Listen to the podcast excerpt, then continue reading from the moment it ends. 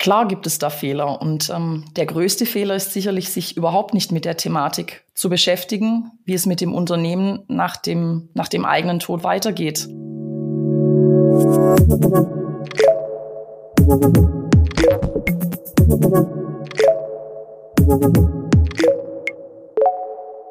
Herzlich willkommen zum Ebner Stolz Mittelstandstalk. Mein Name ist Julia Schmidt, ich bin Redakteurin bei FAZ Business Media.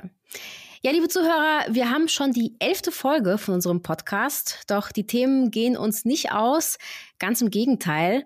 Und heute sprechen wir über das Thema Unternehmensnachfolge. Die Nachfolgeplanung ist bei vielen Mittelständlern in den letzten zwei Jahren ja ein Stück weit in den Hintergrund gerückt. Klar, man kann es verstehen, die Corona-Pandemie musste erstmal bewältigt werden. Nun scheint der Knick aber überwunden, das sagt zumindest das neueste KfW Mittelstandspanel und deshalb kann das Projekt Unternehmensnachfolge auch wieder in Angriff genommen werden. Da gibt es aber einiges zu beachten. Natürlich zum einen rechtlicher Natur, aber zum anderen ist das Ganze natürlich auch aus persönlicher Perspektive nicht ganz so einfach. Also, wie sieht eine gelungene Unternehmensübergabe aus und wie geht man auf die Bedürfnisse aller Beteiligten ein und ähm, berücksichtigt gleichzeitig rechtliche und steuerrechtliche Aspekte? Das sind Themen, über die spreche ich jetzt mit Nadja Kuna. Sie ist Rechtsanwältin, Steuerberaterin und Partnerin bei Ebner Stolz und sie betreut ihre Mandanten insbesondere im Bereich der Nachfolgeplanung und Nachfolgegestaltung. Also Frau Kuna, schön, dass Sie da sind. Ich freue mich. Hallo Frau Schmidt, freue mich auch.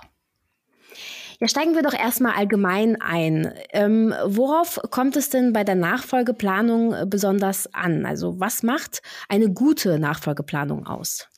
Genau, also die Nachfolgeplanung gehört sicherlich zu den schwierigsten und zugleich auch bedeutendsten Aufgaben im Lebenszyklus eines Familienunternehmens und auch des Unternehmers als solchem.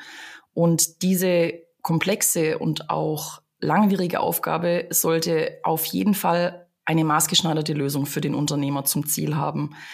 Deswegen sollte diese gelungene oder gute Nachfolgeplanung, wie Sie es eben genannt haben, sicherlich drei große Aspekte im Blick haben. Das wäre nämlich zum einen die Sicherstellung der Zukunftsfähigkeit des Unternehmens. Ähm, der Unternehmer will natürlich sicherstellen, dass sowohl für den Nachfolger als auch für die Mitarbeiter im Unternehmen gewährleistet ist, dass das Unternehmen nach einer Nachfolge weiterhin erfolgreich bleibt. Und neben der Zukunftsfähigkeit des Unternehmens ist natürlich auch ganz wichtig, dass eine gute Nachfolgeplanung ähm, die ganz individuellen Bedürfnisse des Unternehmens und des Unternehmers berücksichtigt. Denn jedes Familienunternehmen ist für sich ganz einzigartig und besonders. Und diese Besonderheiten gilt es natürlich auch bei einer Unternehmensnachfolgeplanung zu berücksichtigen.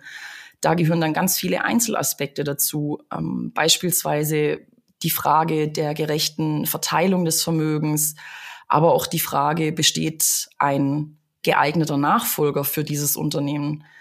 Die Sicherstellung der ähm, Zukunftsfähigkeit des Unternehmens, hatte ich ja eben schon erwähnt, aber auch natürlich der finanziellen Ausgestaltung des Nachfolgers oder dessen anderer Angehöriger ist natürlich ganz wichtig.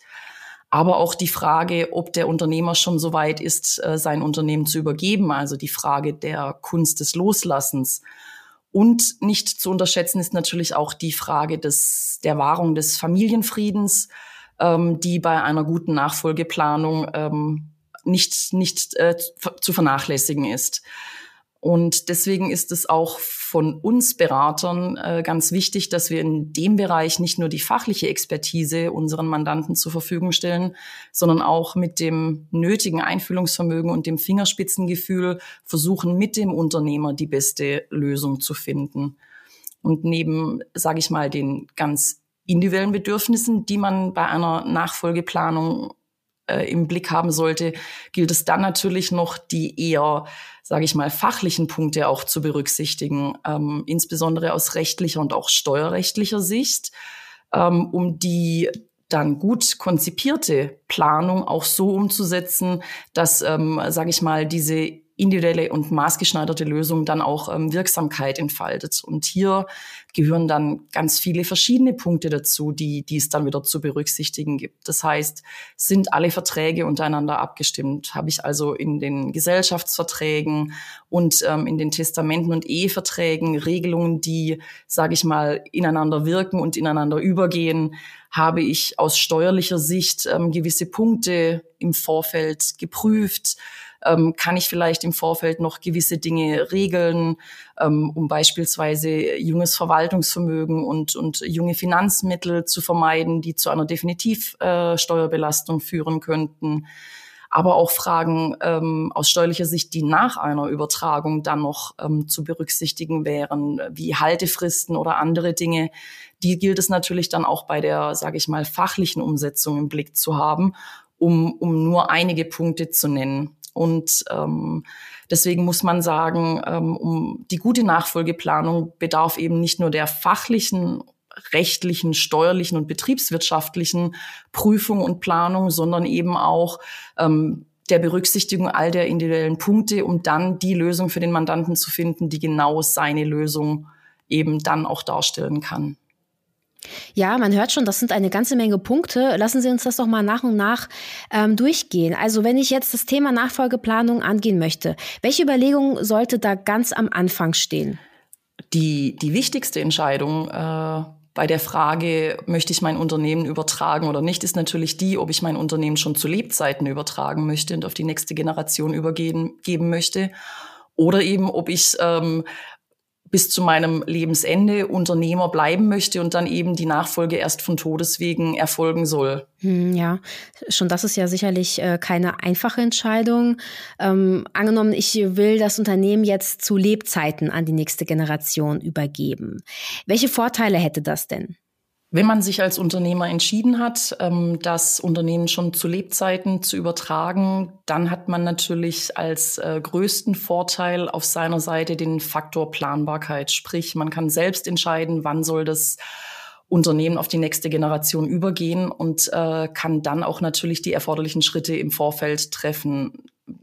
Das fängt an bei der vertraglichen Ausgestaltung. Wie vorhin eben schon gesagt, sind die Gesellschaftsverträge ähm, so ausgestaltet, dass dann hinterher auch alles passt? Habe ich, habe ich den geeigneten Nachfolger? Gibt es hier noch gewisse Dinge, die ich im Vorfeld machen kann?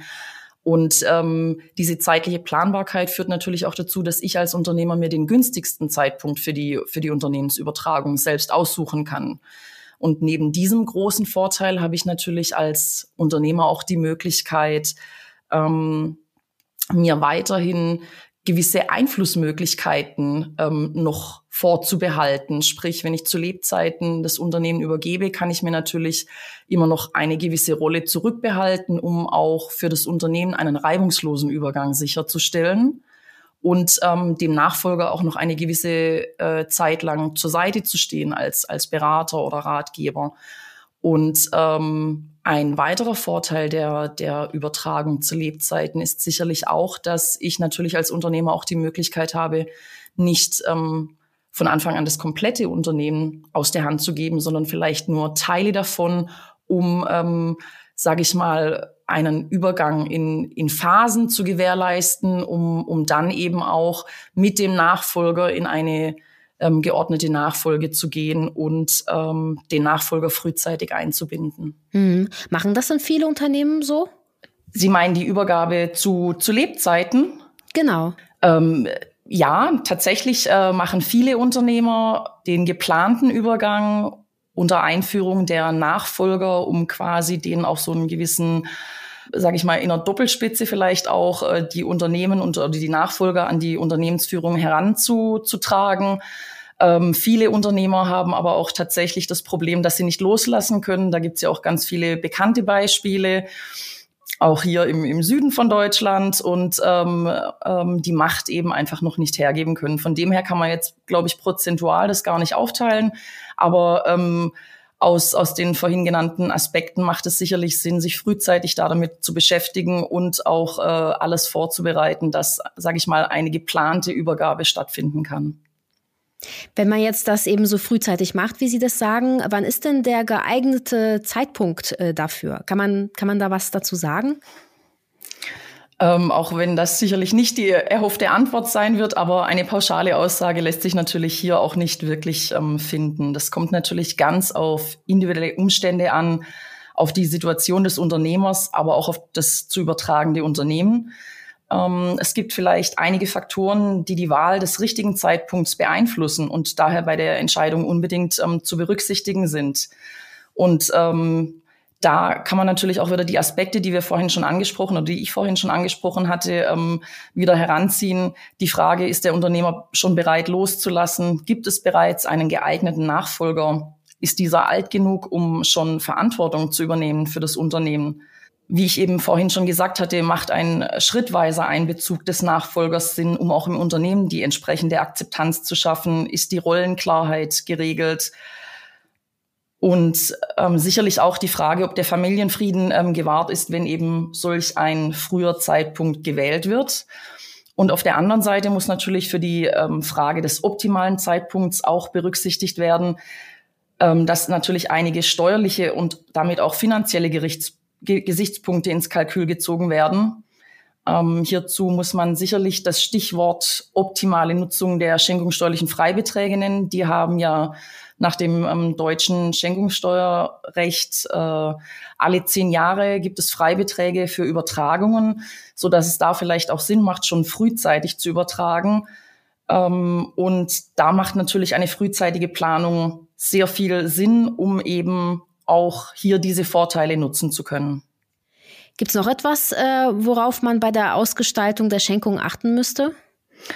Was natürlich hier ganz wichtig äh, ist zu beachten, wenn der Unternehmer bereit ist, sein Unternehmen schon zu Lebzeiten zu übertragen und ähm, auch sich von der Macht zu lösen, stellt sich natürlich die Frage, ob der Unternehmer sichergestellt hat, dass er, sein äh, Ehepartner oder auch Kinder, die im Rahmen der vorweggenommenen Erbfolge nicht berücksichtigt sind, weiterhin eben den ähm, Lebensstandard erhalten können oder dieser eben auch sichergestellt ist.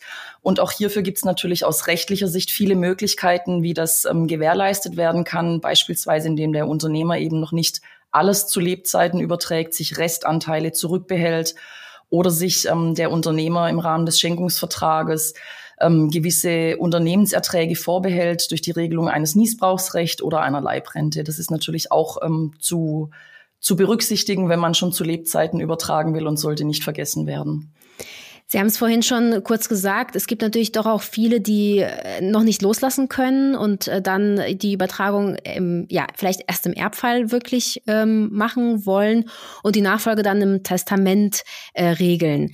Ist dann in so einem Moment die Nachfolgeplanung schon abgeschlossen oder gibt es da noch etwas zu beachten?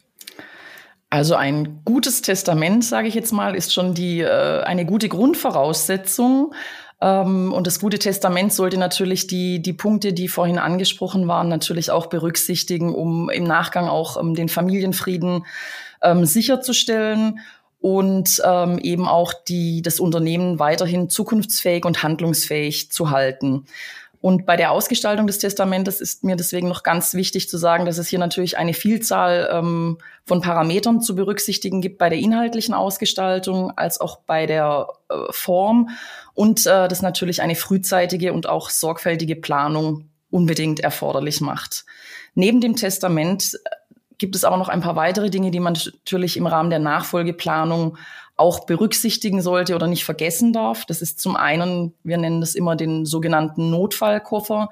Das heißt, der Unternehmer sollte natürlich neben den Regelungen im Testament auch ähm, sichergestellt haben, dass äh, im Falle eines Falles, einer plötzlichen Erkrankung oder, oder eines Unfalls oder ähnlichem natürlich auch weiterhin die Handlungsfähigkeit sichergestellt ist. Ähm, dass es also Vollmachten gibt oder Patientenverfügungen und dass natürlich auch die ähm, Gesellschaftsverträge des Unternehmens natürlich schon auf eine Nachfolge vorbereitet sind, damit da dann im Falle des Falles nichts schief geht. Und wenn man dann das Testament und diesen Notfallkoffer hat, dann muss man natürlich auch sagen, was dann viele Unternehmer leider vergessen, das Testament wird dann quasi in der Schublade äh, irgendwo sicher hinterlegt.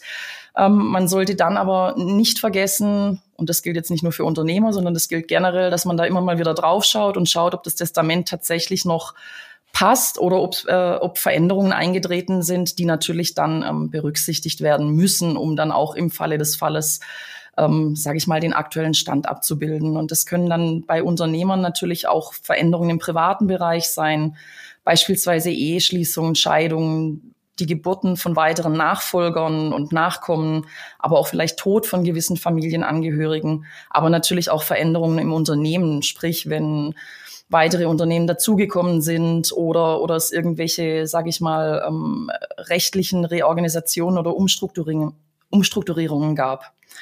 Und ähm, diese Veränderung gilt es natürlich im Blick zu behalten. Und deswegen ähm, ist es natürlich ganz wichtig, dass man nicht nur sich ähm, bei, der, bei der Erstellung eines Testaments und bei sage ich mal, der, der Schaffung der, der Nachfolgefähigkeit, sondern auch im Nachgang natürlich immer wieder ähm, mit, mit seinem Berater austauscht, um, um zu überprüfen, ob irgendwelche Regelungen im Testament ins Leere laufen oder einfach keinen Sinn mehr ergeben, damit man einfach äh, sichergestellt hat, dass ähm, dass äh, am Schluss tatsächlich ähm, das Ergebnis zum Tragen kommt, das man dann auch eben haben möchte. Und neben, sage ich mal, diesen Fragen zur Umsetzung, der vertraglichen Umsetzung oder der testamentarischen Umsetzung, macht es natürlich auch Sinn für einen Unternehmer, immer wieder im Auge zu behalten, ähm, ob es ähm, was, wie sich das Unternehmensvermögen zusammensetzt. Also ein regelmäßiges Monitoring des Unternehmensvermögens, um ein Gefühl dafür zu haben, welche steuerlichen Belastungen ausgelöst werden, ähm, um dann natürlich auch vielleicht gewisse Dinge schon im Vorfeld zu planen und natürlich keinen, sage ich mal, Liquiditätsabfluss auch im Unternehmen zu haben, weil die Erben dann irgendwie die, äh, die gegebenenfalls entstehende Steuerbelastung tragen müssen und das natürlich vielleicht aus Privatvermögen nicht tragen können und dann natürlich sich über Ausschüttungen oder ähnliches ähm, diese Liquidität äh, verschaffen müssen, was dann natürlich nachteilig auch für das Unternehmen sein könnte. Macht es dann überhaupt Sinn, äh, sehr frühzeitig ein Testament aufzusetzen, wenn sich noch so viel verändern könnte? Also das macht auf jeden Fall Sinn, ähm, sage ich mal, äh, das Testament frühzeitig auf, aufzusetzen und dann aber eben immer wieder anzupassen. Man muss sich ja immer wieder ähm, überlegen, es könnte ja jederzeit irgendwas was passieren. Ähm, und dann hat man natürlich dann eine Regelung, die, die seine Wünsche ähm, umfasst. Ähm, wenn man nichts geregelt hat, dann treten natürlich im Rahmen einer Erbfolge die, die, die gesetzlichen Regelungen ein. Und das muss ja nicht unbedingt das sein, was man möchte, beziehungsweise kann auch beispielsweise laut den Regelungen im Gesellschaftsvertrag gar nicht zulässig sein. Das heißt, man sollte sich insbesondere als Unternehmer frühzeitig mit der Thematik beschäftigen und wie ich es vorhin gesagt hatte, eben immer den Abgleich des, der gesellschaftsvertraglichen Regelungen, der Zulässigkeit von Übertragungen ähm, da gibt's dann in vielen Gesellschaftsverträgen Regelungen, wer überhaupt ähm, nachfolgeberechtigt ist. Und das muss natürlich, sage ich mal, in einem, in einem Abgleich mit dem Testament erfolgen, dass da die, die Regelungen nicht in, in, ins Leere schlagen. Kommen wir nochmal zu dem Thema individuelle Bedürfnisse. Das haben Sie ja am Anfang auch schon kurz angesprochen. Ähm, man kann sich ja vorstellen, bei, bei so einer Unternehmensübergabe äh, treffen in einer Familie einfach total viele unterschiedliche Interessen aufeinander. Da kommt es logischerweise auch zu Interessenskonflikten. Ähm, wie sind denn da so Ihre Praxiserfahrungen? Was sind so die gängigsten Konflikte? Das lässt sich gar nicht so einfach beantworten, weil natürlich jede Unternehmensnachfolge ihre ganz eigenen Besonderheiten hat. Aber es gibt schon so ein paar, sage ich mal, klassische Felder, die natürlich immer wieder vorkommen und ähm, ähm, auf die wir uns auch dann immer, immer wieder einstellen im, im Rahmen der Gestaltungsberatung. Ähm, das kann zum einen sein, dass ein Unternehmer äh, bei der Planung oder bei der Gestaltung seiner Nachfolgeideen zu, der, zu dem Ergebnis kommt, dass der Auserkorene, also den, dem er gerne das Unternehmen übertragen würde, dass der überhaupt kein Interesse hat, in das Unternehmen einzusteigen. Weder, sage ich mal, auf operativer Basis dann als zukünftiger Geschäftsführer, noch, dass er sich jetzt, sage ich mal, so für das Unternehmen interessiert, dass er jetzt als Gesellschafter da irgendwie ähm, beitragen möchte. Es gibt aber auch natürlich die Situation, dass ein Unternehmer, sage ich mal, relativ viele ähm, potenzielle Erben hat und äh, dann sicherlich die Frage aufkommt, macht es Sinn, alle in das Unternehmen ähm, mit reinzunehmen oder führt es dann nicht im Unternehmen zu, zu ganz vielen ähm, Konflikten und ähm, ähm, dann auch zu, zu äh, sage ich mal, Nachteilen für das, für das Unternehmen, sowohl im operativen Bereich, allerdings auch auf auf Gesellschaftsebene. Und da muss man natürlich sagen, je mehr Erben da sind, desto mehr zersplittert dann auch das, das Unternehmensvermögen. Und da gilt es natürlich dann auch schon, ähm, Regelungen zu treffen, wie man, wie man da, sage ich mal, auf einer vertraglichen Basis auch äh, so ein bisschen ähm, auch den Unternehmensfrieden wahrt. Beispielsweise kann man das vertraglich regeln, indem man gewisse Stimmrechtsvorbehalte regelt oder, oder auch ähm, Stammesregelungen, damit man einfach ähm, ähm, das Unternehmen äh, weiterhin handlungsfähig macht, so wie es beispielsweise in Generationen davor auch war und, und natürlich, äh, je mehr Nachfolgen es gibt, sagen wir mal, das Unternehmen ist dann in der dritten oder vierten Generation, dann zersplittert es natürlich mehr und die einzelnen Nachkommen haben vielleicht gar nicht mehr das Interesse, ähm, das, das äh, vielleicht erforderlich wäre, um das Unternehmen dann auch er erfolgreich weiterzuführen. Und was wir noch als, als großen Punkt auch in den letzten Jahren natürlich immer wieder verstärkt sehen, dass, dass die jungen Generationen viel mobiler geworden sind als früher. Das heißt, ähm, man hat auch oft die Thematik, dass der Auserkorene vielleicht gar nicht mehr im Inland lebt, dass er weggezogen ist, dauerhaft oder auch nur kurzfristig. Und diese ganzen Punkte gilt es natürlich bei der Planung auch zu berücksichtigen. Man kann das alles dann immer wieder vertraglich regeln oder auch, auch Regelungen schaffen. Aber das sind sicherlich Konflikte, die, die da immer wieder auftauchen bei der ich sag, ich sag mal bei der Frage, was stellt sich der Unternehmer vor, wie könnte es weitergehen und was stellen sich aber die Nachfolger eigentlich vor? Und das muss man dann sicherlich auch immer unter einen Hut bekommen. Wenn wir jetzt mal diesen ersten Fall nehmen, den Sie genannt haben, dass also der Außerkorene äh, kein Interesse am Unternehmen hat, was kann man da machen? Gut, man muss natürlich erstmal unterscheiden, hat der Auserkorene einfach nur kein Interesse, in die Geschäftsleitung einzusteigen, also in die operative Führung des Unternehmens. Oder hat er einfach generell kein Interesse, auch, sage ich jetzt mal, Gesellschafter zu sein? Ähm, und dann gibt es natürlich verschiedene Möglichkeiten. Der Unternehmer kann sich dann natürlich auf die Suche machen nach externen Lösungen, beispielsweise nach einem Fremd Geschäftsführer, ähm, so dass die Nachfolger dann quasi nur noch als Gesellschafter weiterhin am Unternehmensvermögen beteiligt sind, aber die operative Leitung des Unternehmens, sage ich mal, in fremde Hände vergeben wird. Oder ähm, der Unternehmer kann sich natürlich auch überlegen, ähm, ähm, wenn keine Nachfolger da sind oder keine willigen Nachfolger da sind, kann man natürlich sicher, sicherlich auch daran denken, das Unternehmen zu einem günstigen Zeitpunkt zu veräußern oder Mitarbeiter zu beteiligen. Also da gibt's auch ganz viele verschiedene Möglichkeiten, die dann in Betracht zu ziehen sind. Und äh, der Fall, wenn zu viele Erben vorhanden sind, da haben Sie jetzt eben schon gesagt, man kann vieles äh, durch äh, vertragliche, rechtliche Ausgestaltung lösen. Was ist denn vielleicht so eine Familienstiftung? Das sieht man ja auch oft. Genau, die Familienstiftung, ähm, da ist quasi die Idee, dass das äh, Familienvermögen oder das Unternehmensvermögen in eine Stiftung eingebracht wird und dann, sage ich mal, die Stiftungsorgane ähm, über die gesellschaftsrechtlichen Regelungen ähm, ähm, quasi als die Gesellschafterfunktion ausüben und das Unternehmen dann eigene Geschäftsführer hat. Man hat quasi also so ein bisschen eine Entkopplung von Familienvermögen und Unternehmensvermögen ähm, und ähm, vermeidet dadurch natürlich auch die Zersplitterung von Gesellschaftsanteilen. Das heißt, man hat nur einen Gesellschafter ähm, im Unternehmen und die ähm, Familienangehörigen sind dann als Destinatäre begünstigt über die Familienstiftung. Damit kann man natürlich zum einen die Zerschlagen des Unter Unternehmensvermögen vermeiden und, und auch ähm, eine Zukunftsfähigkeit für das Unternehmen, auch für die Mitarbeiter und für alles andere sicherstellen.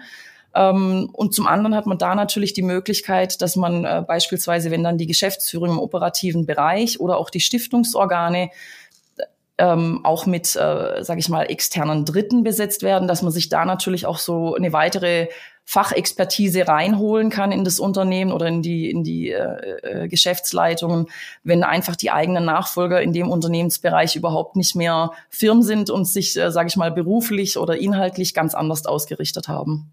Gibt es denn bei dieser Lösung mit der Stiftung auch Nachteile? Wie jede andere Lösung auch, hat natürlich auch diese Lösung Nachteile oder, oder die zweite Seite der Medaille. Ähm, vorab muss klargestellt sein, dass wenn man eine Familienstiftung gründet und das Familienunternehmen in die Stiftung eingebracht wird, dass das, dieser Vorgang nicht mehr revisibel ist. Das heißt, ähm, die Stiftung ist auf Ewigkeit gegründet und das Familienunternehmen bleibt in dieser Stiftung und kann auch nicht mehr in das familiäre Vermögen zurückgeholt werden. Das heißt, man verliert zum einen da natürlich an, an Flexibilität. Ähm, weiterer Nachteil oder vielleicht nicht Nachteil, aber Herausforderung ist natürlich, dass die Stiftungssatzung als solche und auch die Umsetzung etwas aufwendiger ist. Man muss natürlich ein neues ähm, Gesellschaftsstatut schaffen und unterliegt da teilweise auch der, der Stiftungsaufsicht. Das gilt es auch natürlich ähm, ähm, mit zu berücksichtigen. Und man darf natürlich auch bei einer Stiftung nicht vergessen, ähm, dass auch hier Erbschaftssteuer anfällt. Also ähm, man hat zum einen den Weg in die Stiftung hinein, die im Zweifel dann Erbschaftssteuer auslöst, aber dann eben auch ähm, alle 30 Jahre die sogenannte Erbersatzsteuer, in der dann das Unternehmensvermögen natürlich weiterhin der Besteuerung unterliegt. Das gilt es natürlich zu beachten, aber kann man im Rahmen einer Gestaltung natürlich auch entsprechend einplanen und, und alles in der Umsetzung treffen.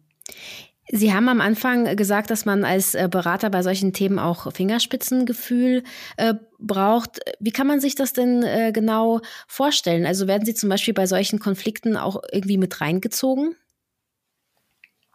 Meinen Sie jetzt die Konflikte bezüglich der, der, der Auswahl der Nachfolger oder? Genau, zum Beispiel, Sie haben ja jetzt mehrere Probleme oder Konflikte genannt, die in Familien bei sowas dann auftreten können.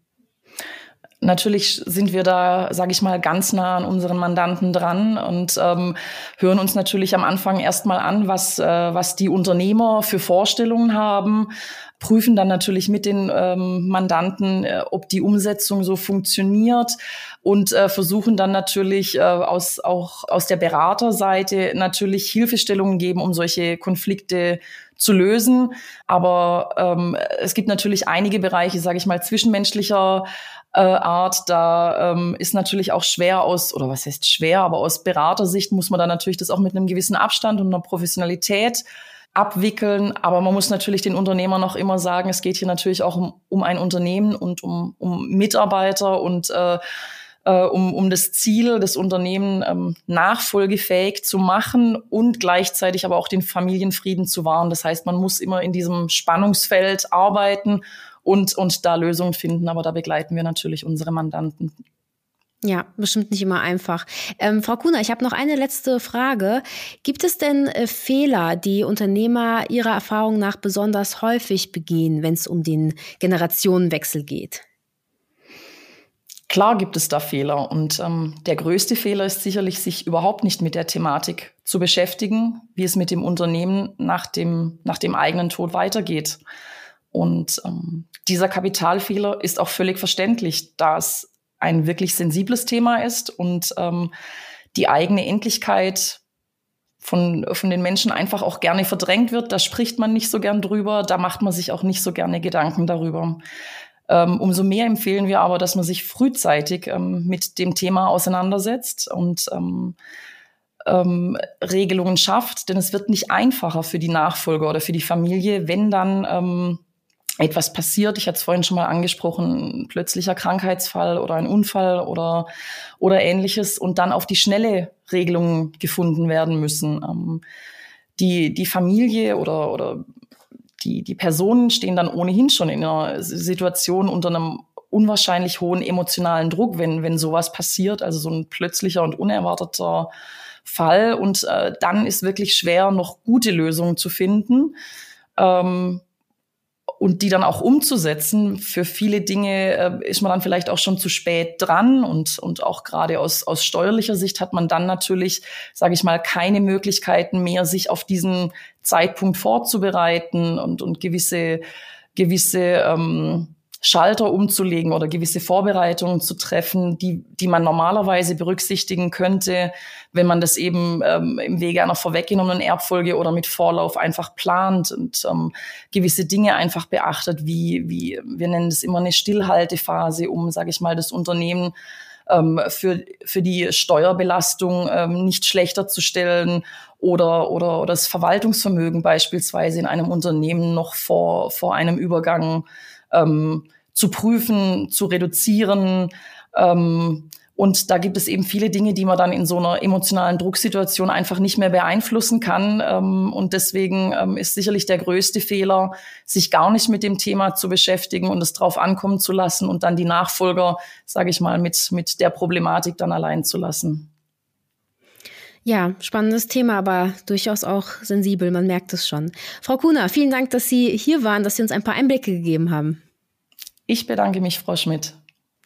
Ja, liebe Zuhörer, danke auch für Ihr Interesse. Und äh, nächstes Mal sprechen wir über ein, ein ganz anderes Thema, nämlich über die Whistleblower-Richtlinie und was äh, Mittelständler da beachten müssen. Also hören Sie gern wieder rein und bis dahin machen Sie es gut. Thank you.